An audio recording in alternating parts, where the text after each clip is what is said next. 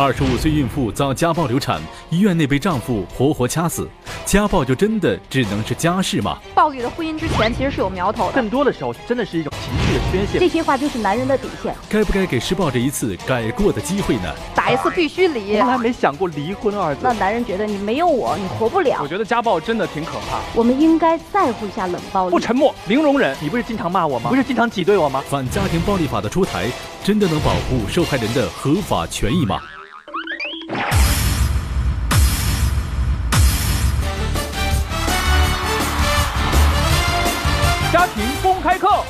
幸福就差这一刻。欢迎各位来到由做好中药健康天下玉之林独家冠名播出的家庭公开课，我是文杰，欢迎现场一百位热情的观众，欢迎你们！也用大家热情掌声来欢迎一下我们节目当中重量级的嘉宾，他就是家庭幸福导师周思敏老师。大家好，家和万事兴，幸福与我行。我是周思敏，谢谢各位，谢谢。欢迎周老师，快请坐。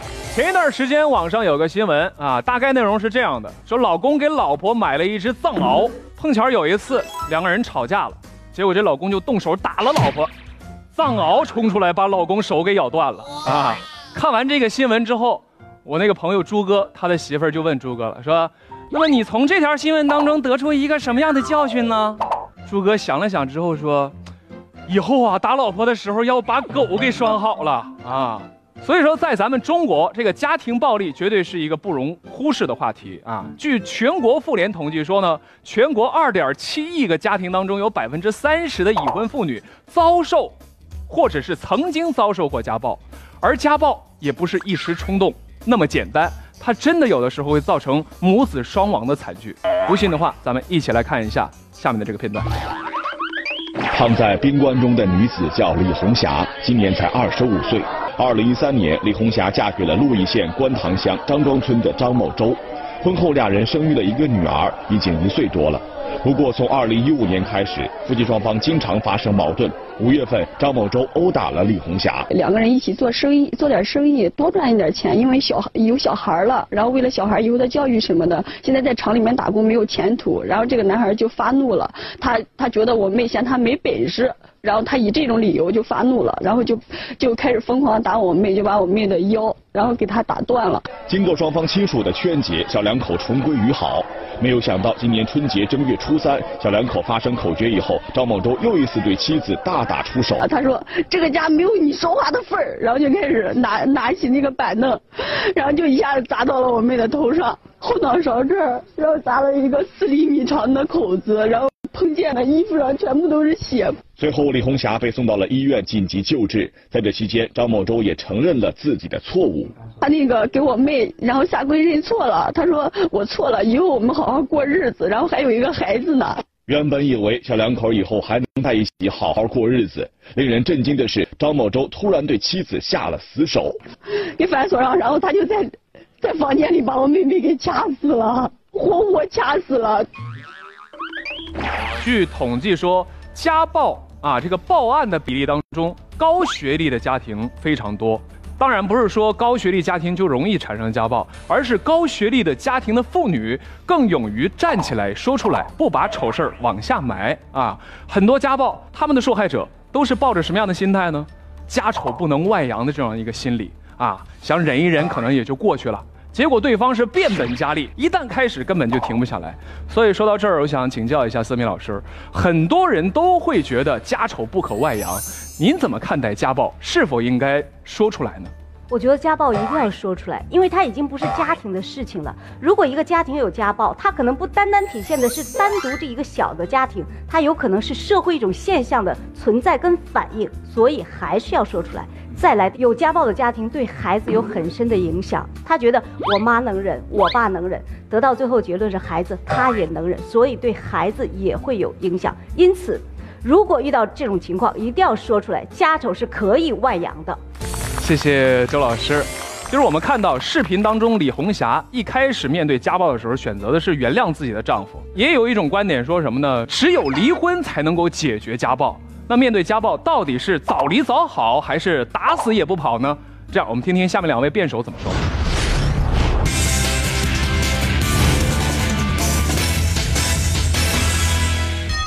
碰到家暴坚决离，他敢打我，我不得弄死他！他敢动手，我天呀，就打一次，不管是因为什么，打一次必须离。谈到这个话题，好像我们男人就是呃施暴者，但是我感觉更多的时候我们是受害者。当初跪搓衣板的是谁呀？接受巴掌伺候的是谁呀？我们也在忍气吞声，我们从来没想过离婚二字。为什么？因为爱你呀，因为爱这个家呀，因为我们要对这个家庭负责啊。我们不希望因为离婚这个东西就一刀两断了。所以啊，忍一忍也是可以的。我觉得你混淆了一个概念，就是你说的我让你跪搓衣板，我打你一巴掌，其实这算家庭纠纷，这跟家暴一样吗？还有，我觉得就很多人陷入到一种暴力的婚姻当中，我认为之前其实是有苗头的。之前呢，别人给我介绍了一个男朋友让我相亲嘛，形象也特别好，是一个健身教练。后来我发现我不能，我坚决不能跟他交往，因为发现我们俩在约会去看电影的时候，他有一次偶然之间，他向一个路人问路，然后那个路人对他的这个态度特别不好，他直接挥起拳头就要揍人家。我就发现这个人身上有暴力倾向。还有第二个，我们所说的这个。家庭暴力不光是动手打你，是吧？还有冷暴力，他死活不理你。还有一种呢，就天天用语言污蔑你，就让你的自信心深受打击。还有一种更变态的，他不打我，他也不打任何人，他他打他自己，菜刀架在自己脖子上，他威胁我。所以我觉得这也是一种家庭暴力。你说我能跟这些人在一块儿吗？但是你说的那些，在我身上都遭受过，你也骂过我，你也挤兑过我，你也对我使用过冷暴力。我也都忍受过来了。其实我觉得吧，暴力这个东西啊，其实有时候并不是他想打你，更多的时候真的是一种情绪的宣泄和冲动。如果你说的那种有暴力倾向的人，应该让法律去制止他，而不是让你去治他。但是我保不证你这次是情绪问题，你控制不了，你下一次情绪依然控制不了，你下一次依然会打我的呀。那按你这个道理，就是打一次就离一次，那我是不是对一次搓衣板，我就要离一次婚呢？哎，对，而且我现在一定要提醒电视机前的观众朋友们，我们以后如果在这个家庭生活中碰到有这个暴力倾向的人的话，我们要及时的报警，同时。我们要留有证据，用法律手段来制裁这些暴力者。好，谢谢这两位。面对家暴，到底该不该离婚呢？我相信每一个人心中都有一杆秤啊。那你的天平更倾向于哪一边呢？是离婚还是不离婚呢？这样大家也来表表态。面对家暴，你选择离婚的话，请举绿牌；不离婚，请举红牌。三、二、一。大部分人还都是选择了离婚，但是这里边充斥着有人不离婚。来，先问一问吧，为什么不离婚？我觉得吧，应该先就是问清楚他是故意打你，还是说情绪之下太激动了打你的。你以后也会接受说老公打妻子，或者说老公打老婆？也不是说接受吧，就得分情况。好，谢谢，谢谢你的理智。我觉得两个人在一起不容易，要两个人要珍惜这段感情。所以说他再怎么打我，我也不能跟他离婚，因为毕竟是是男人嘛。你助长了想要打人这些女生的野心啊！那听了两位辩手以及大家的观点之后，我想问一下我们思敏老师，如果说我们在平常的婚姻生活当中，一旦遇到了家暴的时候，我们该怎么办呢？第一点，一定要积极求助。有的时候人家说好汉不吃眼前亏嘛，遇到这种情况的时候，你要找保护令，或者是找到派出所去报案，一定要积极求助。那第二点，我觉得我们要做到经济独立，与其是手心族，不如变成手背族。当我们手心朝上的时候，是跟对方要钱的。那男人觉得你没有我，你活不了，所以你是我的付出品，我应该想怎么修理你就修理你。那反过来，不好意思，那我是给予，哎，如果你对我不好，咱可能就不给予你了。因此我经济独立，我不怕你。再来第三个，就是看事儿不好，赶紧走人。如果真的两口在一起打架了，然后这时候男人有家暴倾向的，那么我们尽量离开这个空间，彼此双方可以冷静一些。那第四个最最重要的就是我们一定要用法律来保护自己。咱们三月一号出台了反家庭暴力法，那么这个法律是我们的权益。当遇到这种情况，第一个一定要让法律成为我们的一个工具。那么要搜集证据，医院的验伤报告，再来照片。录音等等这些，这些都为你未来婚姻在离也好和也好，都是一个非常有力的证据，所以一定要运用法律。终于翻身农奴把歌唱，嘿，巴扎黑了，是吧？其实我觉得家暴真的挺可怕的。最开始我们看到那个视频，那个画面还在我脑海当中像过电影似的，久久不能散去。就是最后呢，虽然掐死了妻子的丈夫被刑事拘留了。但是你说两条生命就再也无法挽回了，对吧？假如说当初就有这个反家庭暴力法，假如说这个李红霞在第一次遭受家暴之后就受到了法律的保护的话，不沉默零容忍，相信也不会酿成无法挽回的结果。三月一号实施的这个反家庭暴力法有一个亮点，就是什么呢？将这个同居暴力也列入到这部法案当中。所以还想请教一下周老师，您觉得反家庭暴力法提出这样一个亮点，是有什么想跟我们说的吗？其实过往我们认为啊，家庭的干系人可能就是夫妻或者是亲子，而现今的反家庭暴力法里边提到了同居人。还有赡养人等等，都属于这个范畴。我觉得这是一个广泛的家庭，这个含义非常的棒。也有人说了，哎，这是不是鼓励同居呀？因为说实话，现今的人生活啊，真的有很多是不婚族，甚至有的是婚前试婚的，那么难免男女朋友就住在一起，变成了同居人。在这种情况下，如果遇到暴力的时候，应该怎么做？我们的法律有了很好的保护。虽然同居在一起，但也算是临时组建的一个家庭，这也是在法律保护的范畴当中。是的，其实要说家庭暴力啊，可不只是打人那么简单，对吧？我同学大米，他老婆就认为什么呢？大米从来都不陪他去买菜，也应该划入到这个家庭精神暴力范围当中啊。但是大米却认为什么呢？他媳妇儿逼他吃，他做的菜才是家庭暴力呢，是吧？所以在现实生活当中，有哪些行为的确可以称作是为家暴呢？这样，我现场来问一问观众朋友啊。我觉得家庭暴力不仅仅指的是武力，夫妻间的冷战也属于冷暴力。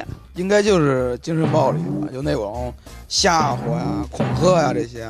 你觉得精神暴力最让你无法接受的哪是哪一句话？那是骂的很难听那种吧。看来大家对于这个家庭暴力的认识也很全面。家暴其实不光是打人啊，像大家说的还有什么冷暴力啊、精神暴力啊。像我们家，从来没有动手打人这回事儿。但是我媳妇儿怎么着呢？在我们家卧室门口贴了一副对联儿啊，特别有文采。上联是什么呢？天是蓝的，海是深的，男人的话没有一句是真的。下联呢？山是秃的，地是平的，男人不骂是不行的啊。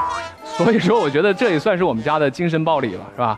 那我想请教一下思明老师，遇到精神暴力和冷暴力，会对男人或者是人们的心理造成什么样的伤害呢？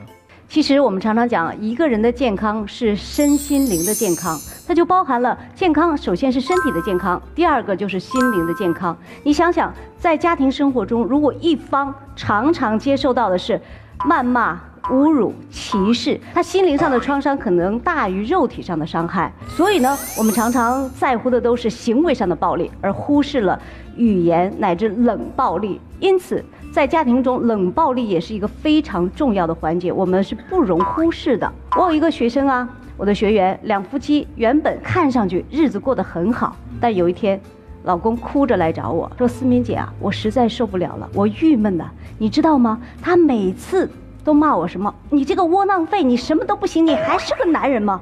其实这可能这些话就是男人的底线。他说：“当我听到这些话的时候，我真想跟他说，老婆，你打我一顿都行，你真的不要侮辱我、羞辱我。而且他每个月赚的钱全部都归老婆，他一分钱都没有，出门非常的没面子。他说我这不单单是一种暴力，甚至我内心感觉是被虐待了。所以讲到这里，我深深的感受到，我们应该在乎一下冷暴力。真的，两口子在一起。”如果能过就好好过，真的不能过也不要去奚落、侮辱对方，这才是硬道理。的确是这样啊，很多家暴的施暴者都会承诺以后我肯定改，我再也不这么犯了。但是很多人的表示不相信啊，说什么呢？说男人靠得住，母猪都会上树；男人要会悔改，母猪都会跳海。这男人怎么总跟母猪扯一块呢？不是母老虎吗？是吧？那到底要不要给施暴者一个改正的机会呢？这样带着这个问题，我们听听下面两位辩手怎么说吧。来。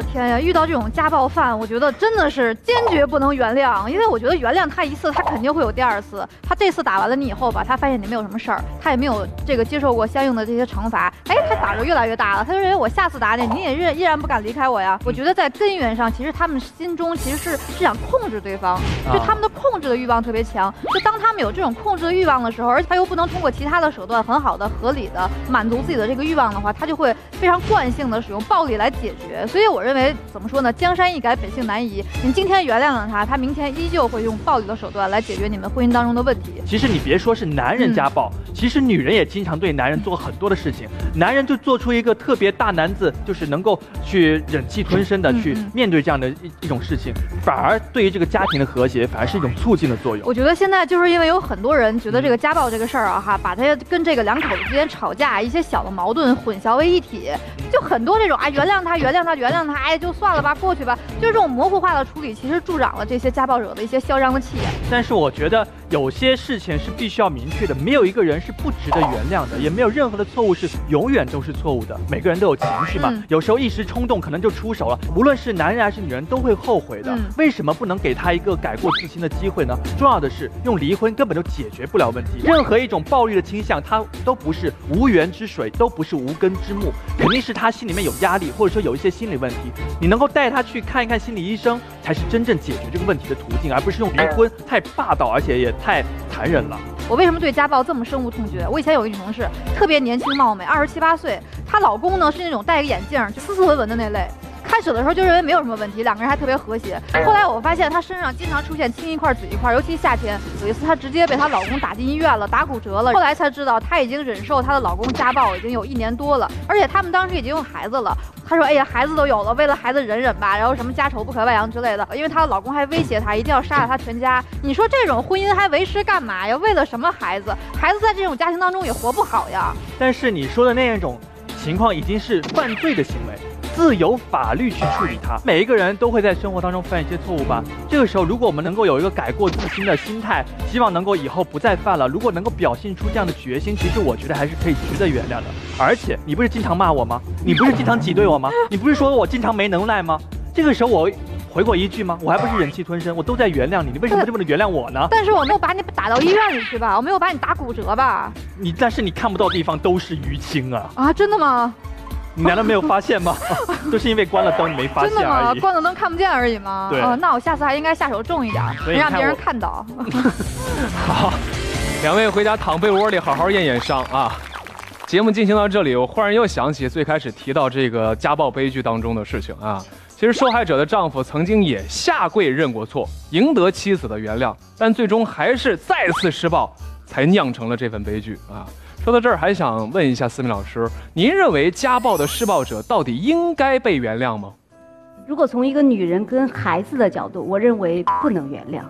但是有的时候家暴是一种情绪，是人嘛，难免有各种各样的情绪。不过呢，我们要看他这个情绪的深与浅。有的人他可能是一个小小的点，但是有一个人可能是一个大大的面。我们都知道，人的行为决定了他的习惯，人的习惯呢导致了他的性格，最后形成了他的命运。我们不能让他的恶习来影响我们的命运。因此，我觉得，既然有了家暴这件事情产生，作为受害者要好好的评估，一定要知道它的根源在哪里，解决了根才会解决面，最后才能获得更好的家庭。反之，如果不行，拿出反家暴法，好好的看一下，也许他给你一个很好的解决方案。谢谢谢谢周老师的指点迷津啊！在这儿要提醒电视机前的各位观众，如果您对自己的婚姻家庭生活有什么疑问的话，欢迎各位扫描屏幕下方的二维码来加入到我们微信公众账号当中来，我们会为大家真诚的答疑解惑。接下来进入我们课间问答时刻，来，老公喜欢喝酒，喝多了就会找很小很小的事情出来那，我该怎么办呢？建议有这种情况，等他清醒的时候，一定要跟他好好的聊聊。我最近和十五岁的女儿发生冷战，我该不该退让？十五岁呢还是个孩子，既然你是个成人，干嘛要跟孩子来做冷战呢？老婆说话很粗暴，有时候还辱骂我，我该怎么办？那你录下来，等他清醒的时候给他听，我父亲经常因为一些小事就对我拳打脚踢，我该怎么办？让他看看反家庭暴力法。我老公脾气不好，我要不要和他离婚？如果真的受不了，那就要有自己的选择喽。掌声谢谢思敏老师。家暴是个大问题，拿起法律当武器。再次感谢思敏老师，谢谢现场以及电视机前各位观众的陪伴。您这里收看到的是由做好中药健康天下玉芝林独家冠名播出的家庭公开课，我是文杰，欢迎各位每周二至周五晚上准时锁定辽宁卫视，我们在这儿陪着你哦，下期再见了。